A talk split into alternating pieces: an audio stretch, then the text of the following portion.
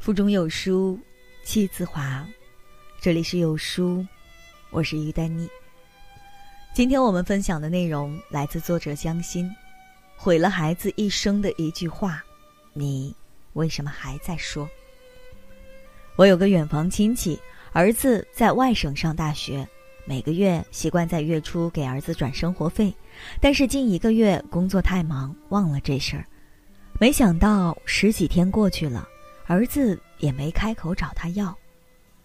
用老子的钱还要老子先打电话，他有些恼火，决定就这样犟着，看看儿子能坚持到什么时候。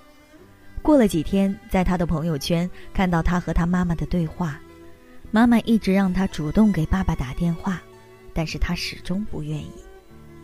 为什么他宁愿饿着，也不愿找爸爸要钱呢？我想起他和我谈心时说的一段话。今天是我生日，买了一个冰淇淋，但是不知道为什么，就是开心不起来，就是很想哭，好像觉得不应该买。想起小时候得了奖状，闹商店里的蛋糕，我爸沉着脸，我妈一直骂我不懂事，说家里穷，这个东西太贵了。买个蛋糕需要想这么多，也许很多人难以想象，但毋庸置疑的是，这种沉重的精神压力有很多孩子正在承受着。微博热搜上有一个久居不下的话题：因为穷而受过的委屈，其中有几条留言触目惊心。想谈恋爱又不敢，喜欢的东西也不敢买。主要是干啥事儿都畏首畏尾吧，赚钱了第一件事想到了是给父母添点东西，反正活得挺累的。穷导致最严重的结果，就是在我心里立了一把尺，这把尺丈量任何可以与钱兑换的东西。购物一旦超出这把尺一点点，我就觉得愧疚与不甘。上一辈的父母都是饱一顿饥一顿长大的，他们苦尽甘来半辈子，在生活中节俭一些也无可厚非。可怕的是，有些父母热衷于对孩子进行哭穷教育。平时我和你爸都舍不得吃肉，就是你回来了才做点尝尝。你知道我每天累死累活有多辛苦吗？你还不努力学习，你对得起我吗？我上班都要累死了，都是为了挣钱养你。家里已经很穷了，你非要买吗？这些耳熟能详的话，就像钝器一般，虽然没有锋利的刀刃，但是却带给孩子一次次重击。久而久之，这些伤害累积成的内伤，久治不愈。有人说，这世界最难治的就是穷病，可心穷比经济上的贫穷。可怕多了。一味在孩子面前哭穷带来的伤害，不仅仅是物质上的短缺，还有伴随一生的自卑感。还记得那个丢了车票被打的孩子吗？因为丢了一张五块钱的车票，被母亲打得嚎啕大哭。身边的人看不过去，纷纷劝说：“不过是一张车票，再买一张就好了。”女人红着眼眶。可是我没有那么多钱。原来她是一个单亲妈妈，一个月最多挣九百，家里有常年生病的老母亲，还有一个娃要照顾，每个月都入不敷出。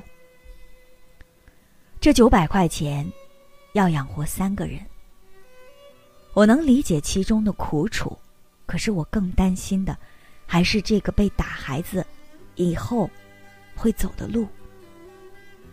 马斯洛需求理论告诉我们，人只有在满足了低层需求后，才能向更高层进阶。如果低层次的需求不被满足呢？《人民的名义》里的处长赵德汉，为什么要贪污受贿呢？面对满满一冰箱的人民币，他说：“我们家祖祖辈辈都是农民，穷怕了。”我一分钱都没敢花。我喜欢闻这个味儿。和别人不同，别人对于自己所贪污的数额只能说出个大概，可是他明确记得精准的数额：两亿三千九百九十九万五千四百元。艺术来源于生活，人性的极端被电视剧编剧刻画的活灵活现。大贪官和珅的父亲是一个极其清廉的官员，家境也十分窘迫。和珅虽贵为名门之后，物质也一直短缺。一个人童年越缺什么，成年后就越喜欢什么。童年物质的匮乏，无疑是他走上贪官道路上的诱因之一。喜剧导演周星驰早年接受柴静的采访时表示，自己非常爱钱。特别喜欢挣钱，他的童年，父亲一事无成，母亲一个人要养活三个人，生活艰辛，可想而知。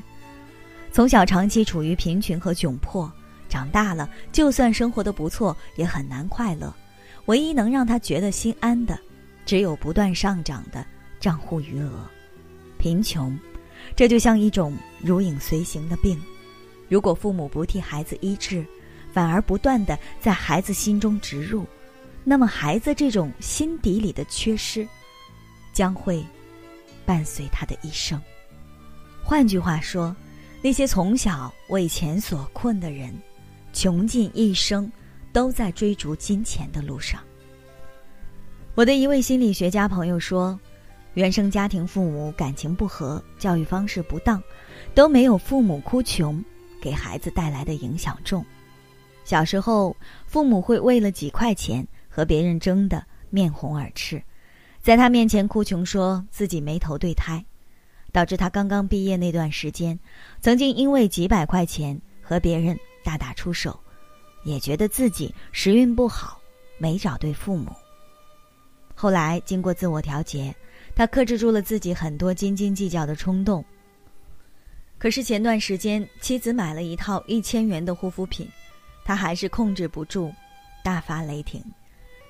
明明生活水平上去了，一千元也不算什么，但是下意识的就觉得妻子败家，甚至还动了离婚的念头。身穷穷一时，心穷穷三代。比没钱更可怕的是刻在骨子里的贫穷感，它成了一种基因。无论儿女愿不愿意继承，都会流入孩子的血液中，陪他们度过一生。而和珅也好，周星驰也好，我这个朋友也好，他们都算是混出头来了，至少不用担心下一顿饭在哪里，子女的教育也完全不成问题。但更多的人，上一代向他们哭完了穷，他们没有别的办法。只能领着死工资，省吃俭用，继续向自己的孩子哭穷，然后形成一个新的循环。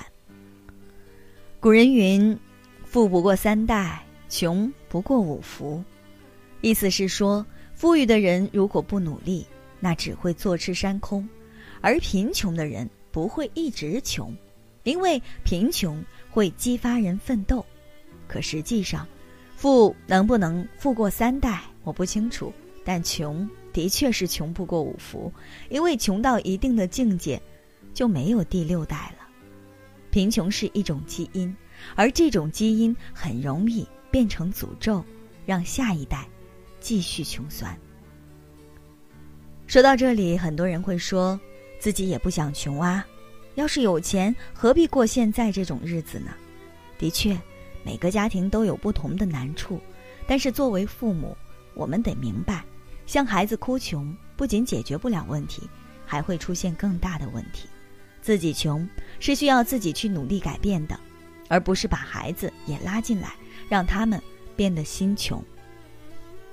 潇潇曾经在《超级演说家》讲过自己的母亲，在十岁那年，家里发生了一些变故，他的父亲因为长期患病不治离开了，而他的母亲经过深思熟虑。说了这样一番话：“儿子，你爸走得早，但是并不代表你和别人有什么不一样。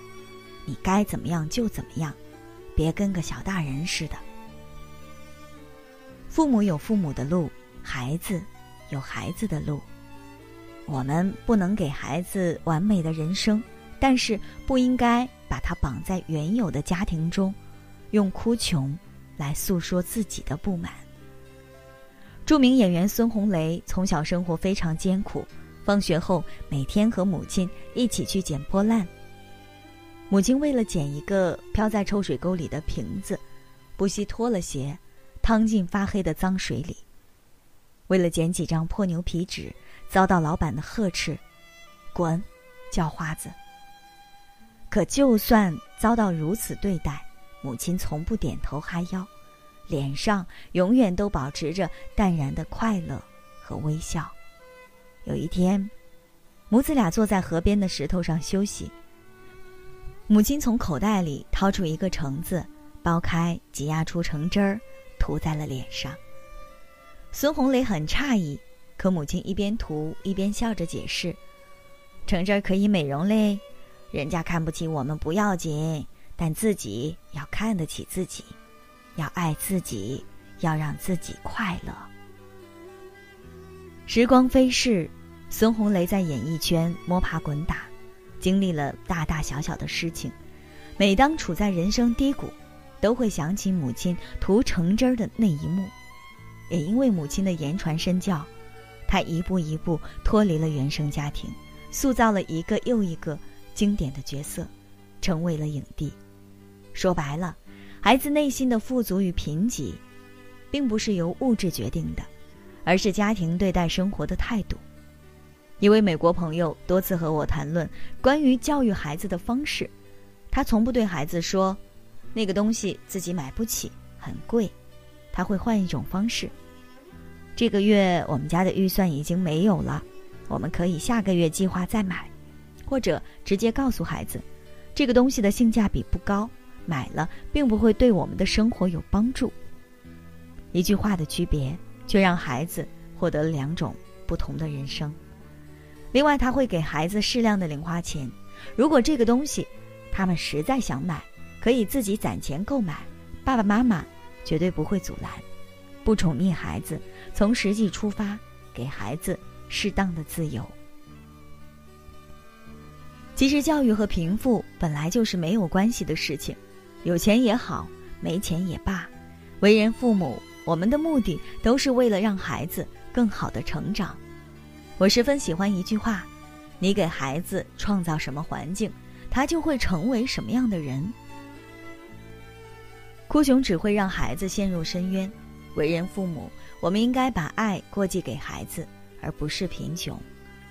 也唯有这样，他才能不被束缚，更好的走向自己的新征程。人生不在于物质的富有，在于心灵是否富足。而心灵的富足，不仅来自家庭环境的影响，同时也需要阅读的力量。今天有书君把《朗读者》一到三集送给你。这本书收录了九十四篇过去一百年最好的经典之作，让经典充盈孩子的精神世界。拉到文末长按识别二维码领取赠书，活动数量有限，先到先得。好的，以上就是今天我们一起分享的内容。喜欢文章，别忘了点击再看。这里是有书，我是于丹妮，我在魅力冰城大连陪你一起读书，我们下期见，拜拜。